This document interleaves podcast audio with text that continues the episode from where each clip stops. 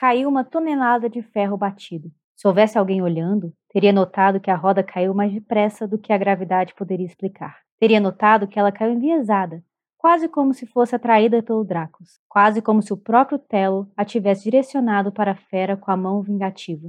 Mas não havia ninguém para ver a verdade das coisas, e não havia nenhum deus a guiá-la, apenas eu.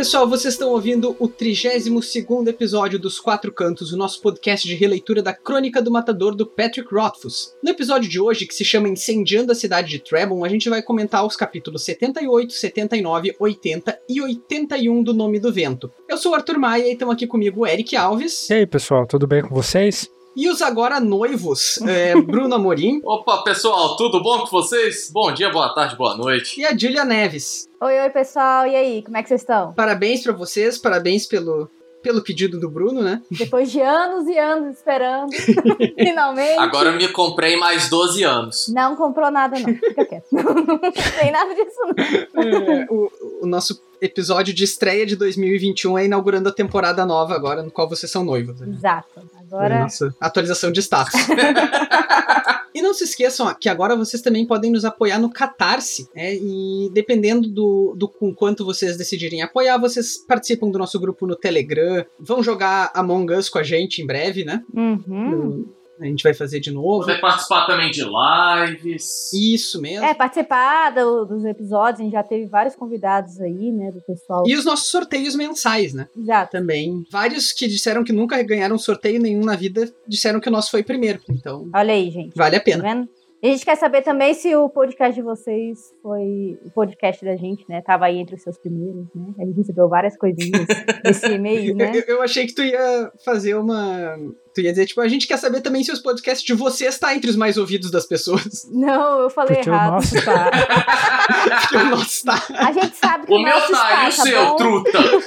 Isso aí. Então fica o nosso muito obrigado para todos, enfim, todo mundo que, né, nos teve lá nos tops podcast de vocês, todo mundo que nos ouve e os nossos apoiadores em especial aí, a Tainá Bustamante, Felipe Vidal, Josiane Zambon, Pedro Rodrigues, Lucas Queiroz, Renan Rebeck, Mariana Ferreira, Gabriel Galvão, Ramon Fernandes, Daphne Mendes, César Catizani, Newton Capistrano, Tairã de Castro, Bruno Kelton e Alessandra Alves. Muito obrigado a todos vocês então que têm nos ajudado aí a, com, enfim, apoiando o podcast. Valeu! Obrigada, gente. Muito obrigado. Para hoje a gente tem quatro capítulos, né, como eu tinha anunciado antes. Nos últimos, na maioria dos últimos episódios, a gente estava fazendo só um, dois, enfim. Mas esses capítulos são curtinhos e a gente vai chegar hoje no clímax desse arco do Kvof e da Dena em Trebon. Exato. É o primeiro capítulo que a gente tem para hoje, então é o capítulo 78 e ele se chama Veneno. Ele começa naquela casa, né, onde o capítulo anterior acabou, com o Kvof e a Dena ouvindo o rugido do Dracos. Uhum. E é quando eles decidem que eles precisam matar o bicho, né? Porque,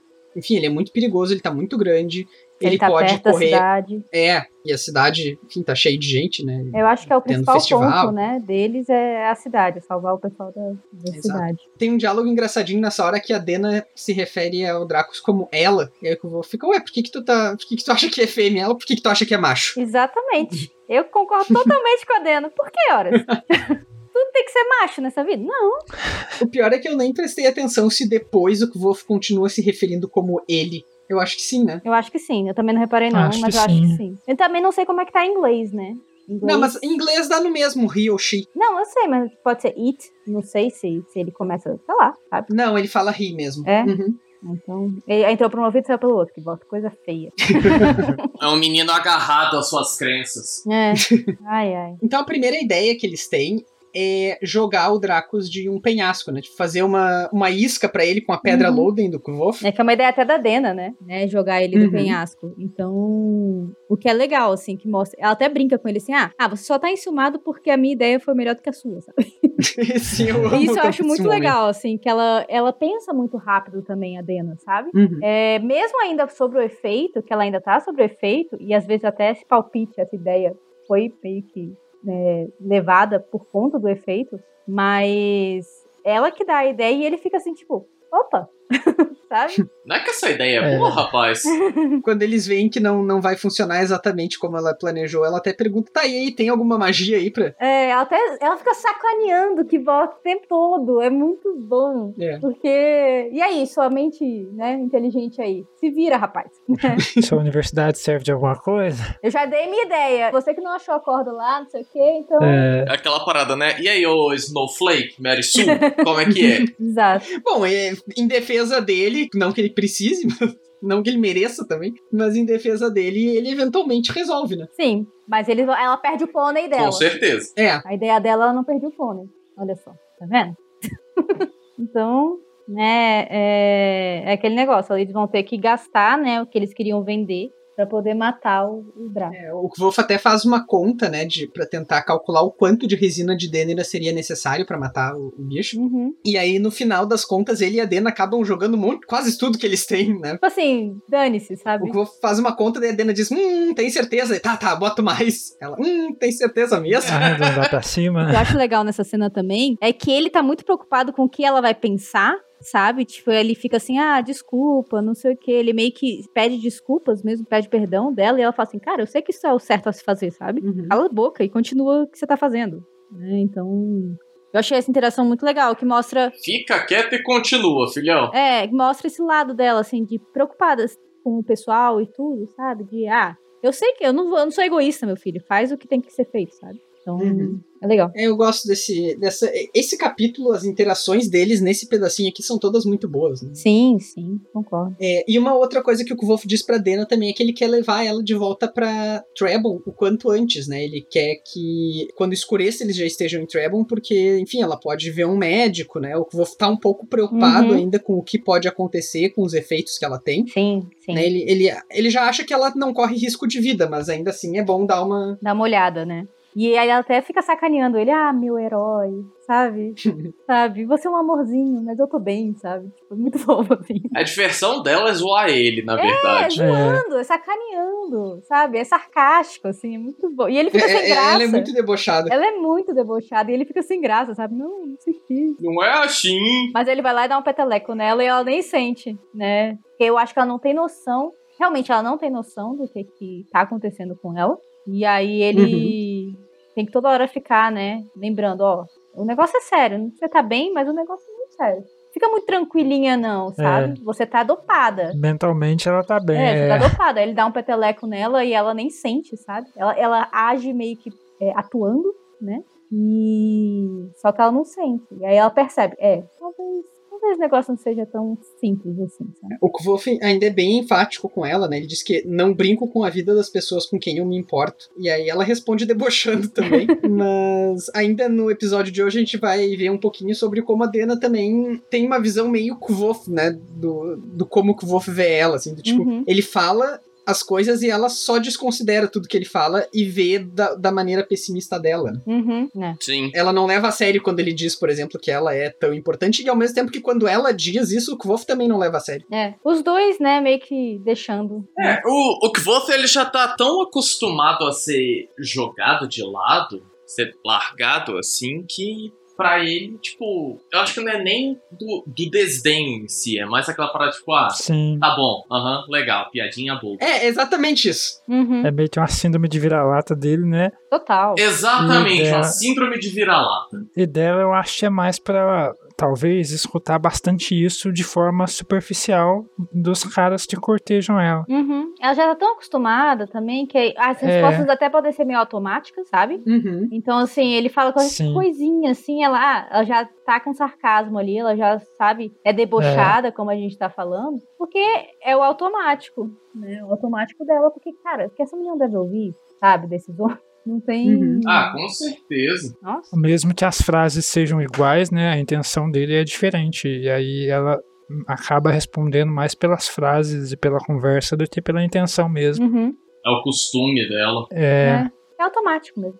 Vocês têm mais alguma coisa desse capítulo? acho que não. Acho que ele só tá preparando a gente pra. O que vai acontecer, né? É, Eu tenho só um, um outro comentário desse capítulo, que é exatamente o quanto eu gosto da, da descrição dele de como o Draco estava. Bem no comecinho do capítulo. Que ele fala assim: ah, o Draco estava dando pinote, saltitando É. feito cachorro bêbado, derrubando árvores como um garotinho arrancaria pés de milho no campo. Isso me lembra um pouco a Mel. Eu tive uma cachorra que ela bebeu e a gente não viu. Ela tinha dois meses. gente. Não, ela ficou loucaça.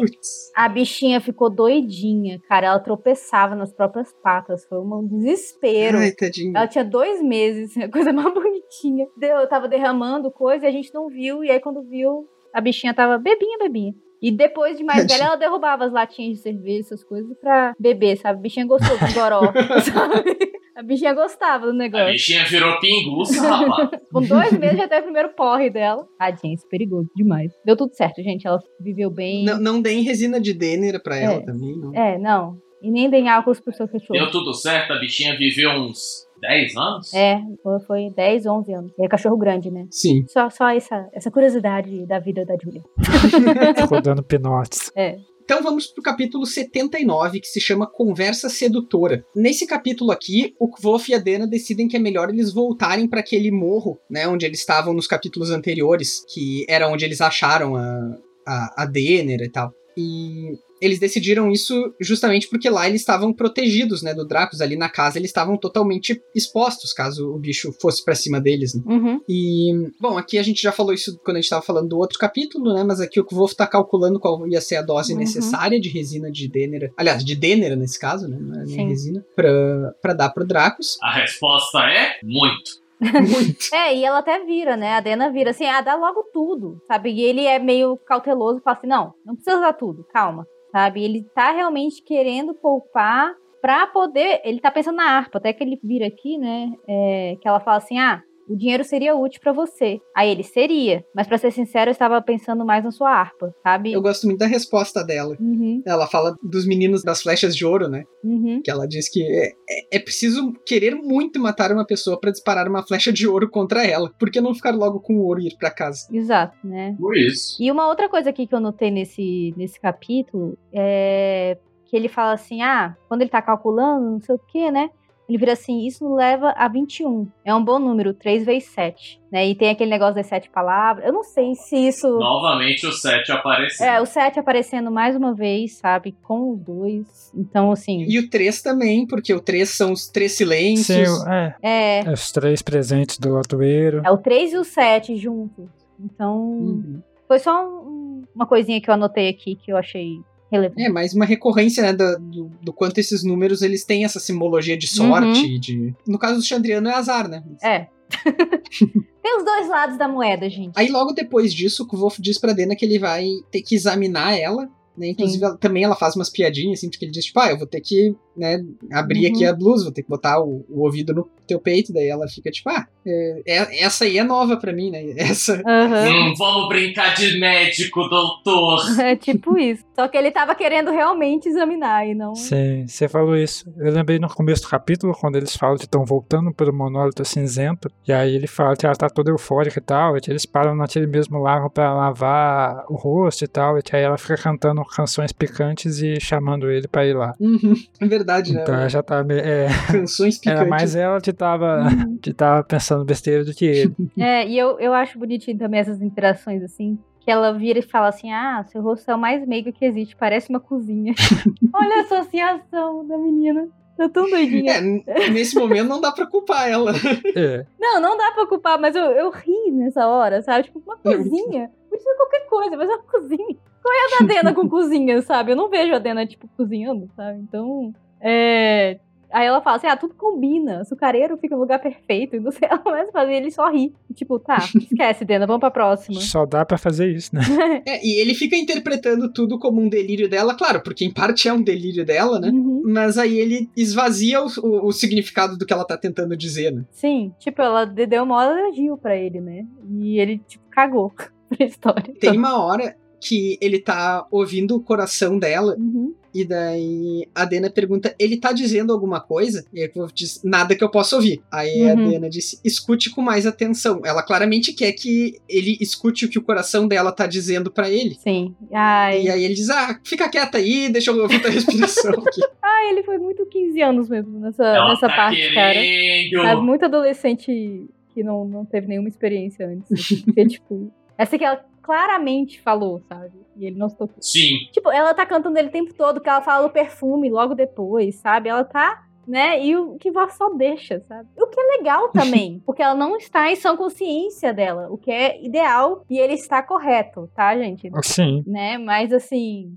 É, ele poderia depois, pro futuro, pensar nesse tipo de coisa que ela falou, sabe? A gente diz que os bêbados. Eu acho que a questão não é a ação é, não tomada dele, porque isso tá mais do que certo. Uhum, tá mais do que certo, sabe? A questão é que ele não internaliza as coisas que ela tá falando. Crianças, lembrem-se, apenas com consentimento. É, pô, ele, ele não.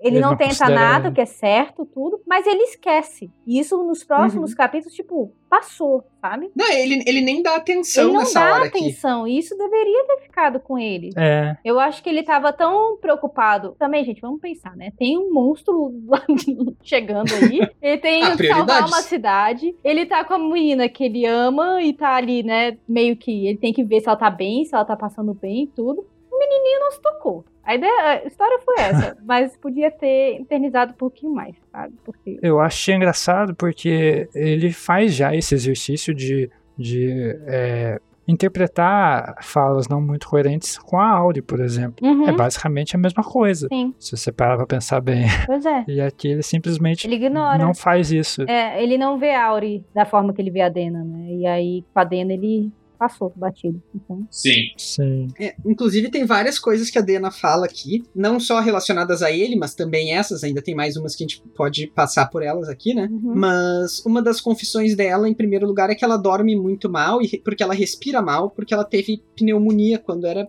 muito pequenininha. Uhum. E desde então ela se pergunta por que, que ela sobreviveu. né? Ela procura um propósito na vida, ela Sim. até relaciona ao estava pensando no que você faz aqui com com as sete palavras, que foi a primeira coisa que ele falou pra ela, né, quando eles se conheceram. isso. E é o que ela responde pra ele lá naquele momento, né? Que ela também queria saber o que, que ela tá fazendo ali. É. E isso deve ser uma coisa que persegue ela, porque a vida dela não tá fácil, né? A vida dela não é Uhum. fácil. E por que, que ela não morreu quando pequena? Por que, que ela tá aqui? Aí ela até fala, deve ter algum propósito, né? Alguma razão. De- deve existir. Eu não sei qual é, mas ela deve existir. E eu acho que a gente vai descobrir isso no terceiro livro, né? A gente vai ver isso aí mais pra frente também. Eu acho que é importante a gente considerar ela falando isso aqui Uhum. também pra quando a gente for teorizar a respeito dos mistérios da Dena, porque uma informação muito importante é justamente isso, de que ela não é alguém que tá com algum objetivo delineado por trás, né? Então quando as pessoas especulam, né, que ela possa estar de alguma maneira é, sabotando o Kvolf por algum motivo, Uhum. Não, ela não tem um motivo muito claro. Ela não tem um objetivo, Não. né? Sim, Ela tá é. vivendo. Justamente tá tentando se achar na vida, enfim. É, o arco narrativo dela é muito mais interno do que um objetivo externo, igual você falou. Uhum. Não é, ela não tem Uhum. um Chandriano pra ela se vingar. Ela tá sobrevivendo. A vida da É. Dena é essa, ela sobreviver, né? Sem realmente um motivo. Ela tá esperando essa E- razão chegar algum dia. Sim. Nesse mesmo momento aqui, ela fala também pro Kvolf que, tipo, ele, ele fica agindo como se ela fosse importante. O que é curioso porque ela, ela nesse mesmo momento, diz que ela não se sente importante, Uhum. né? A- além de estar perdida, ela sente que ela não, não tem um destino Não é mesmo. alguém. Sim. E ela até fala assim, né? Ah, sei que você não pensa em mim. Ela, né? Deixando de lado, né? Uhum. E aí o Kvolf diz que não, eu penso o tempo inteiro. Ela, não, mas não assim. É, ela. Exato. Ela não. Os dois tinham que sentar e conversar. É aquele negócio, né? Só que não. Então, fica nesse. Joga pra um, joga pra outro. Né? E ela, ela inclusive diz que ah, o o Kvolf, ele. Uh, deixa eu achar o trecho exato aqui. Você é muito gentil, nunca impõe nada. Poderia se impor mais, sabe? Só um pouquinho. Uhum. Então aqui é mais um momento que ela tá claramente dizendo para ele, né? É. Ser mais direto. né? É, é, eu acho que é muito daquilo, saca? De. É, o pessoal fala que bêbado é gente sincera. Uhum. Eu acho que é muito disso, mas ao mesmo tempo, é, querendo ou não, ela tá totalmente desorientada, desnorteada e a gente não sabe quão verdadeiro ela tá sendo. Eu acho que ela tá sendo super verdadeira, como você falou, bêbados, pensando assim, associando bebida, né, aqui nesse caso. É, ela, ela tem um carinho muito forte por ele, tudo. Ela gostaria que ele, assim, que ele pudesse se impor um pouco mais, né? Mas ao mesmo tempo que você tá correto nisso, de não, não fazer nada. Mas ele poderia ter Não, com certeza. só segurado essa informação mais pro futuro, sabe? Porque ele. Ai, meu Deus. Fica nesse vai e vem. Ah, vamos deixar um pouco pra sessão de spoiler, mas a gente volta nesse tópico. Voltamos. Outra coisa que a Dena faz aqui é perguntar pro Kvof. Aliás, ela pergunta meio afirmando, né? Que não, tu não tava falando sério quando tu falou é, que tu iria me bater caso precisasse fazer isso pra, Uhum, pra comer o carvão, né? sim. E o Kvof nem responde. Eu, eu acho curioso isso, Uhum. né? Porque. Ele até leva um susto, né, com a pergunta, assim, tipo, ah, o que, que você quer dizer com isso, É, né? e ele nunca responde. É, ele não responde. Mas ela, ela até solta, né, depois que, Uhum. que ela já recebeu porrada pro bem dela. E, e do mecenas dela, né? Do mestre Freixo. Ah. Principalmente. Então, ela sabe que ele tá vivo e ele bateu nela pra ela poder sobreviver, porque senão as pessoas iam achar, né, que. E eles ficar desconfiados dela ser a única sobrevivente do casamento, é, sem nenhum ferimento, sem nada. E não seria é, verídico se ela mesma fizesse. Tinha que ser ele fazendo. Sim. E a, a Dena fala que ele convenceu ela disso, né? Não só Uhum. ele deu motivos, mas ele fez ela é, tá convencida naquele momento de que era o correto. É, ela disse que fez ele. Ela pedir pra ele bater nela. Uhum. Ah, isso. Ah, E ela até dá um pouco de razão pra ele, mas aí o que Volt retruca falando que, tipo, não, independente se foi pra disfarçar ou não, que ele não valia o tempo dela, nem valia o meio pão, que é a comparação que ela fala quando fala que meio pão é melhor que nada. uhum. É, e. Porque olha o, ab- o absurdo do argumento dele, né? Sim, Já ficou óbvio. O Kvof, quando ele bate o olho nos machucados da Dena, lá atrás, Uhum. ele claramente percebe que não foi o que a Dena falou, que era da árvore e tal, né? Uhum. sim. Ele claramente percebe que aquilo foi uma pessoa e. Enfim, não, né, não, ou seja, não ia. Não ia. O argumento dele é completamente errôneo. É, o argumento É, dele é de que É, só é, uma pressão psicológica mesmo. se as pessoas não vissem ela machucada, iam associar ela com um massacre. Mas o que impedia ele de levar ela junto, já que ele foi embora? Uhum. Sim. Por que, que ela teve que ficar? Pois é, e, o- e o que que impedia as pessoas de associarem ela com massacre mesmo assim, que foi exatamente o que elas fizeram? Sim. Ela já tá, né? As pessoas já olhavam ela estranho. Então, associou, gente. Não tem disso. É a única sobrevivente do massacre. Então, né? É, E eu gosto, assim, gosto não. Eu queria pontuar que ela fala assim: ah, quem sabe o que eu mereço? Ele não é o meu melhor pão, é o único. É ele ou a fome, sabe? E isso é tão pesado, essa, essa fala dela, eu acho, assim, sabe? Porque ela vai aceitar tudo dele, mesmo ele fazendo Porque é a melhor chance dela. que é a melhor chance dela, né? Na verdade, não é a melhor, é a única chance dela, né? É, é o que ela acha, é o que ela né, vê pro futuro dela. Então, o que é muito triste. É um pouco dessa mesma síndrome de vira-lata, né? Exato, exato. Então, é muito errado, ele, ela até brinca, assim, depois que ele, ele fala assim, ah, você tem outras opções, você tem, você tem. Aí ele tenta pescar ela. Eu tenho você, né? Ai, meu príncipe encantado de olhos sombrios que me protege dos porcos. é muito bom, porque aí já quebrou. Começou um negócio muito sério, né? Teve essa, essa introdução dessa parte toda dela falando o que, que aconteceu, que ele bateu nela e tal. Mas aí ela quebra, ele consegue quebrar esse capítulo no finalzinho, sabe? E, e andou. Não se toca mais no assunto. O assunto vai morrer. Ela dorme, né? É, então, Morre aí, que assim seja. Hum. Falando em morre aí, agora a gente vai pro capítulo 80, né? Que se chama Em Contato com o Ferro. Uhum. E nesse ah, esse capítulo começa quando a Dena dormiu e o Dracos volta. É, o Kvolf É. ainda tá determinado a matar o Dracos. Uhum. O bicho come a Denera né? E o Kvof olhando pra ele, torcendo pra ele morrer, ao mesmo tempo tava sentindo um enorme remorso, né? Uhum. Porque é um bicho bonito, raro e, enfim. Dá um peso na consciência, né? Imagina. É. Não vamos confundir. Ele come a Dênera e não a Dena. Não confundir, amiguinhos. Pois é. A Dena tá dormindo ali. A De é, a Dena tá sã e salva. Que a gente até já comentou sobre o nome dela, com Demera e Dena. Exatamente. Já teve essa associação aí. Essa proximidade. Mas é isso, né? É, é que nem quando, sabe, ver, ver um, um bicho morrer assim. Você sente, sabe? Ele, ele tem a empatia com o animal. Ele sabe que é o certo, mas não tá feliz por fazer aquilo. Não- o que é um pouco heróico, eu acho, sabe? Ele, ele tá fazendo o que é certo, mas ele não tá feliz de estar fazendo aquilo. É, inclusive, nessa. Enquanto ele tá refletindo sobre isso, também é quando ele vê o, as luzes vindo de, do festival da colheita em Treble, né? Uhum, Sim. E o Dracos também vê. É o que começa a chamar a atenção. E aí o bicho corre pra lá. Mas antes disso, a Dena, enquanto dorme, o Kvolf tenta acordar ela Uhum. e ela acorda meio de susto assim e diz Motheth? É. E daí dorme de novo. É, existe muita.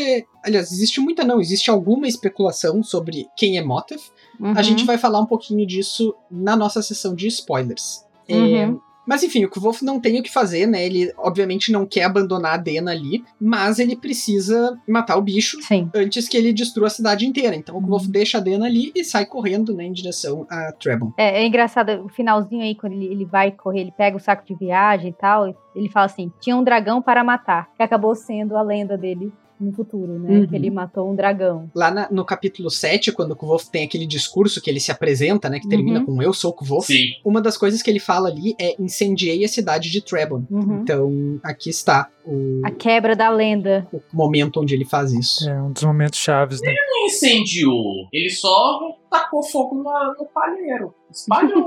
Não, aquele negócio da lenda, né? Que tudo aumenta, tudo fica muito maior do que realmente é, e ele vem quebrando ao decorrer da história. Tudo isso que falam dele. É, acaba que ele usa isso no começo da história pra chamar a atenção do ouvinte e parecer ser algo muito mais heróico que na Uhum. verdade é, né? Sim. Igual você falou. Ele vai mostrando que Não é bem assim. né? lendas podem sempre.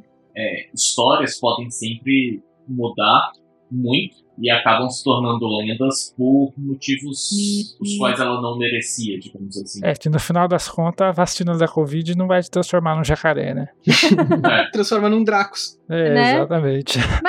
negócio, é telefone sem fio, um conta pra um, conta pra outro, conta pra outro, no final o, sei lá, o décimo já não tá contando nem um pouco da história do primeiro. É aquele negócio, cada um vai botando um pouquinho da sua interpretação na história e vira uma coisa muito maior do que era no início, é uma bola de neve. O, o que o Eric falou agora há pouco sobre chamar a atenção, né? Sobre o, o Kvolf ter dito isso no meio da história para prender o ouvinte e depois voltar a isso, Uhum. me deixou pensando um pouco sobre a, a criação de suspense mesmo, né? Sim. Porque suspense essencialmente é isso, tu deforma um pouco a cronologia da história para adiantar uma informação que vai criar um sentimento de antecipação no, Uhum. no, no leitor ou no ouvinte. né? Sim. E eu tava lendo, não faz muito tempo atrás, é, um livro que era específico sobre. O livro em si é sobre uh, poética na ficção científica e tal, mas o cara tava explicando um pouco sobre como é que são as nossas reações cognitivas quando a gente tá lendo um negócio. Uhum. Né? Que existem três níveis de compreensão. Tem a compreensão imediata, né? Daquilo que tu, tá, que tu acabou de ler. Uhum. Aí tem um segundo nível, que é aquilo que tu, tipo,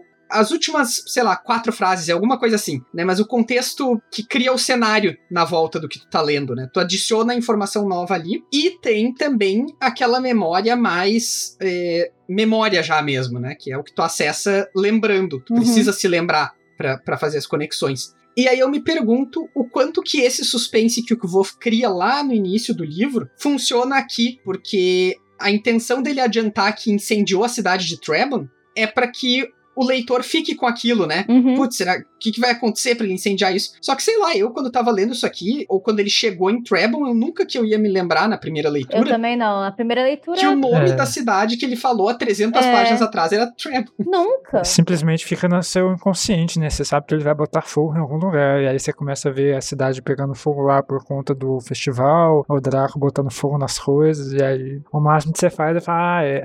É, parte do dragão e tal. Ah, foi esse? Ah, tá. É, ah, tá. É, mas eu também, como o Arthur passou a primeira vez, tipo. Aí tava, eu tava tão também intrigada com essa parte na primeira leitura que, tipo, sabe, passou total. Aí depois você foi ver. Ah, é, né? Tinha isso. Ele falou lá no começo. Sim, é porque outra coisa que ele faz também é ir mostrando um lado que não é totalmente heróico e fantasioso. Tipo, ele chegando, caindo, tropeçando, caindo do telhado e Uhum. tal. É, Não é nada majestoso, E né? aí faz você focar mais no perigo, é, no perigo iminente ali dele cometer algum erro do que realmente no ato heróico como um todo de botar fogo na cidade e matar um dragão. Ele quebra justamente esse heroísmo dele. Tanto é que o Kvolf, ele usa a- o que ele faz pra pra matar o dragão, não é nomeação, não é, né, Uhum. ele usa as magias científicas, digamos, ele usa aquelas coisas muito é, É a tecnologia do- de mundo que ele tem. Uhum, uhum, que é a siglística, né? Ele usa simpatia e siglística, né? Sim. Usando a pedra Loden, de fato. É, com a escama. Que ele faz uma conexão nela com aquela roda de ferro gigante que ele comenta que tem em Treblon. E aqui eu acho uma excelente sacada do Patrick ter mencionado essas rodas de ferro tão casualmente antes Uhum, e ter colocado ela no centro, né, dessa. sim. E, e ela faz também uma associação muito grande com a história de Telo, né? Uhum. Sim, eu lembrei também. Sim. Então, mas é legal disso que ele sempre coloca uma informação e ele busca isso depois, sabe? Nada tá ali por acaso. É, Tá sim. sempre sendo, ó, se ele cita É alguma coisa, é, se ele cita alguma coisa que é diferente, pode ter certeza que isso vai aparecer no futuro, sabe? É, sim. Eu ia falar, a, a solução que ele arranja, ele planta várias, igual você falou, várias dicas e recursos que ele tem antes pra quando acontecer de verdade você possa associar e falar assim, ah, faz sentido e tal, porque eu não Uhum. pensei nisso antes, em vez de ficar parecendo, nossa, ele tirou isso do nada. É. Uhum. Tá? Nem que o futuro seja o terceiro livro, mas no futuro aparece. É. É. A gente, eu acho que a gente tem que fazer um outro podcast assim que o terceiro livro sair. Voltando tudo, né? Voltando tudo, do zero. Um reboot. Só pra ver Uhum. as coisas que. É. Acho que a gente tem que ter alguns episódios especiais só disso, sabe? É, total. Sim. Concordo. Comentem aí, gente, se vocês querem esse tipo de coisa quando sair o terceiro livro. Isso, né? Vai sair, gente. O que ele faz aqui é basicamente é você quebrar um Deus Ex Machina de uma forma bem mais narrativa e melhor. Por exemplo, um exemplo disso que é bem mais claro e fácil de ver é em Harry Potter, por exemplo, na Câmara Secreta, quando a Fênix chega lá com o chapéu e a espada. Uhum. Aquela outra cena do Harry chegando no, sei lá, no escritório do Dumbledore e Uhum. ele falando da Fênix e tal, é basicamente simplesmente pra preparar esse momento Exato. que ela tira do nada Sim. no futuro. É. Que eles comentam sobre a lágrima dela e lá na Sim, frente é. vai ser reaproveitado. É. E isso é tipo, é um recurso bem bruto de como você faz isso. O do Uhum. Patrick, ele consegue fazer isso muito mais refinado e útil a, aos momentos que ele tá explicando e plantando essas coisas do que, do que esse exemplo que eu dei na hora aqui. Uhum. Por isso que fica tão legal quando acontece realmente a reviravolta ali e o uso desse recurso. É, muito bom.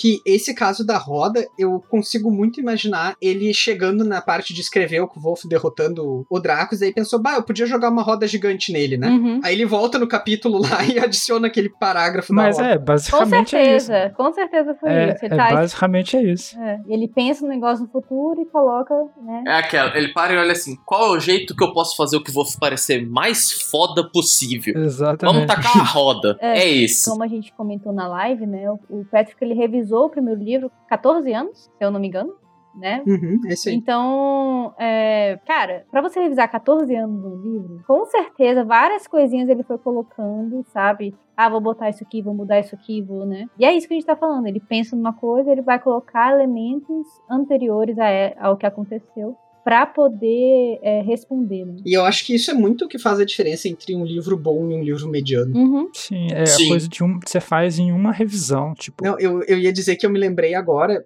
é, é super perdido pra quem só tá ouvindo aqui, mas faz semana passada eu terminei de ler um livro chamado Jade War, Hum. que é de uma autora canadense chamada Fonda Lee. Infelizmente eles não foram traduzidos, são dois livros até agora e vai ter um terceiro, tipo Patrick. Já ouvi falar desse livro. É, é Jade City e Jade War. É muito bom. E esse tipo de coisa, né, de plantar os conflitos de uma maneira que, ao mesmo tempo, não é esfregando na cara do leitor, Uhum. mas, mas ao mesmo tempo ele é, tá plantado, né? Tu consegue olhar pra trás e ver que a coisa tava lá. Aham. É, ela é muito competente. Então, Legal. fica a minha recomendação aí. Bota no, no bloquinho, gente, anota aí.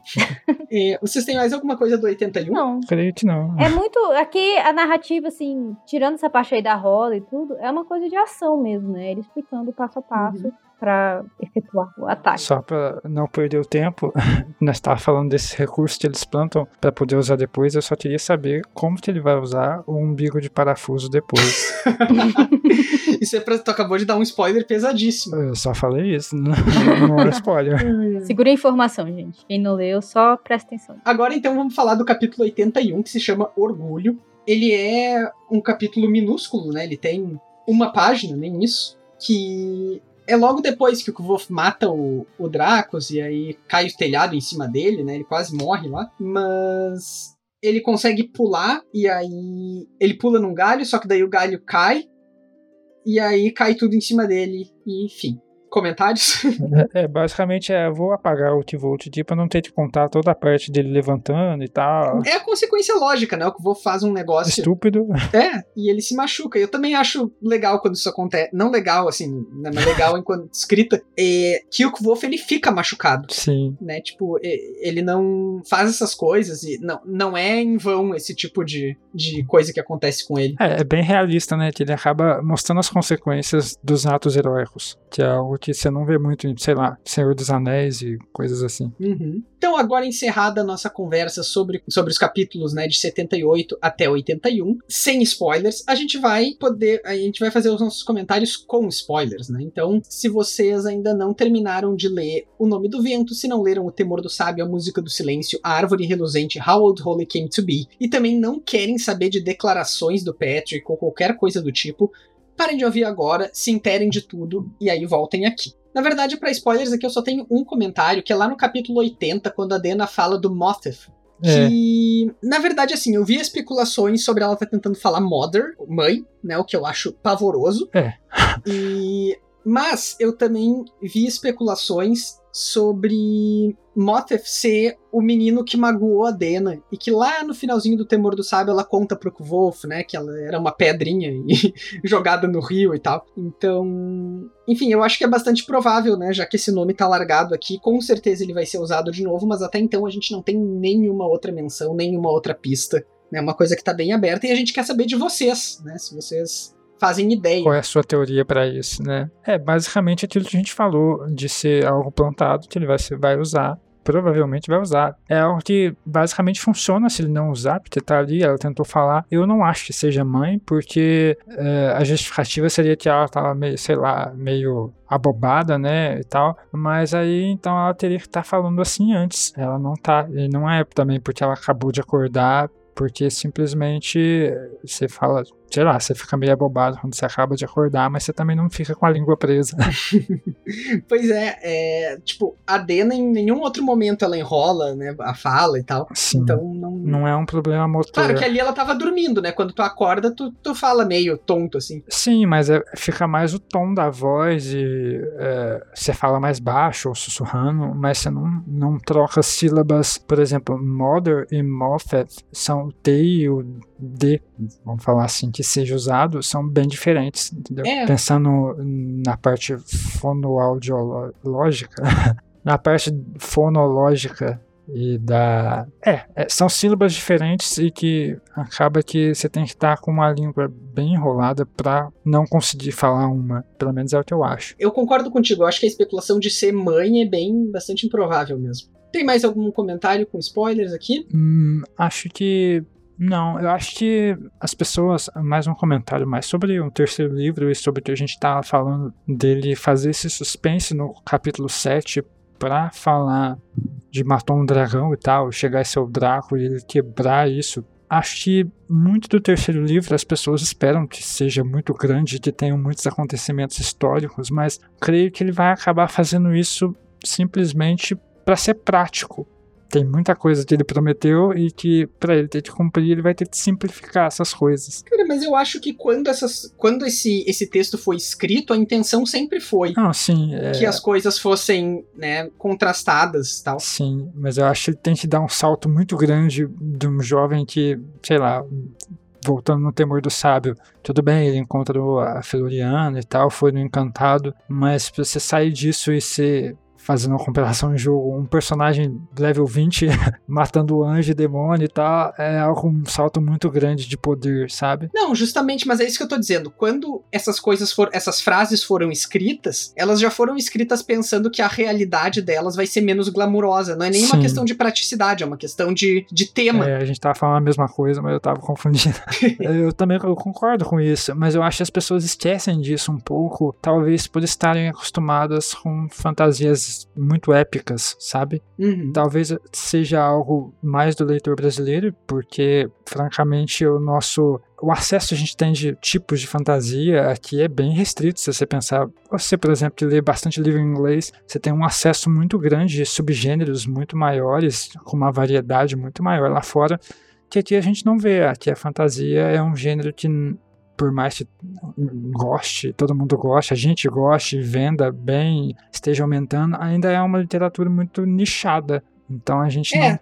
não, a gente pode estar tá mais acostumado a um Senhor dos Anéis, a, a coisas realmente fantásticas, fantasiosas. E aí a gente pode acabar esquecendo um pouco disso, de que não, não precisa ser basicamente tudo épico e monstros e dragões. Eu concordo contigo completamente, e mas acho que essa expectativa não é exclusiva, com certeza, do, do leitor brasileiro, brasileiro porque é justamente com essa expectativa que esse livro tá brincando. Então, Sim. se ela não fosse uma coisa muito forte, né, lá também, até porque uma, algumas das maiores referências do, do Rothfuss é justamente é, RPG, né, e D&D é, e tal. sim. Ele tem essa. É, ele, o jogo dele é. Que né, a gente falou bastante no começo do podcast, quando ele perde os pais, é justamente brincar com os clichês da, da literatura de fa fantasia. É, e, e o Rothfuss aqui, se ele começou a escrever esse livro em 94, pensem que em 94 nem existia é, Martin. Quer dizer, Martin já existia, mas não existia as Crônicas de Gelo e Fogo. Sim. Não existia é, as o Realm of the Elderlings, é, Terra dos Antigos, da Robin Hobb não existia Joe Abercrombie. Né? É, basicamente. Ele com certeza é... não tinha lido The Witcher, então. Eu, o Rothfuss aqui ele tá dialogando essencialmente com a fantasia mais tradicional, remetendo a Tolkien, Lewis sim, e tal, mas eu sim. diria que especialmente as apropriações da fantasia dos anos 80 para RPG. Sim, sim. É, eu acho que ah, talvez a demora dele, por um lado, ajudou, claro, porque mais gente conhecendo e esperando o livro, o terceiro livro, mas eu acho que prejudicou bastante ele, porque se ele tivesse lançado, por exemplo, sei lá, no começo dessa onda de fantasia mais realista, como você citou aí, todos esses exemplos, talvez ele teria sido um precursor disso muito mais relevante do que agora, porque a gente conhece pouco disso, basicamente aqui no Brasil, e ele é um deles, por mais que ele tenha lançado em 2000, saiu aqui em 2011, não sei quando saiu aqui. Foi, foi 2011. Sim. Se ele tivesse, se tivesse terminado isso quando saiu lá, talvez tivesse tido um impacto muito maior, como por exemplo aconteceu com Game of Thrones. É, mas eu acho que se tivesse saído naquela época ia ser um livro muito ruim. É, tem isso. Então não ia ter impacto. Tem isso, mas a gente não teria referência. Talvez é. fosse uma qualidade, sei lá, 80% do que é hoje, mas a gente não ia ter como comparar. Apesar de que eu acho, ainda assim, a Crônica do Matador do Rei bastante tradicional, apesar de brincar, né, com... Sim, pois é, porque com, ela é um fruto clichês. dessa época que você falou. É, eu, eu não acho ela tão é. É, desviante assim como, por exemplo, o que tá saindo na mesma época dela, seja o Inheritance, seja o, os livros lá da Tasha Suri. Esqueci o, o, o nome, começa com Empire of Ash. Enfim, coisas mais recentes são Sim. bem mais diferentes, né? Bem mais. Ele tá sendo rebelde no gênero dele, mas só o tanto que a mãe dele deixa. Isso, isso aí. É basicamente isso. Então tá, pessoal, muito obrigado vocês que nos ouviram até aqui, especialmente a minha a digressão minha e do Eric para sobre fantasia em geral. É, vocês podem se comunicar conosco, vocês podem nos apoiar no Catarse, entrar no, no nosso grupo no Facebook. A gente super gosta de receber dúvidas, elogios, críticas, o que for de vocês. Então, qu quais são as redes sociais aí para falar conosco, Eric? Nosso e-mail é podcastosquatrocantos@gmail.com, tudo por extenso. O Twitter é arroba os quatro cantos, com quatro numeral. O Facebook é Os Quatro Cantos, tudo por extenso. O Instagram é podcast Os Quatro Cantos, o 4 em numeral. E o Catarse, se você quiser apoiar a gente, é catarse.me barra quatro cantos. Isso aí, e a gente volta em breve com o nosso 33 episódio, que a gente vai discutir os episódios 82 e 83 do Nome do Vento. Até mais!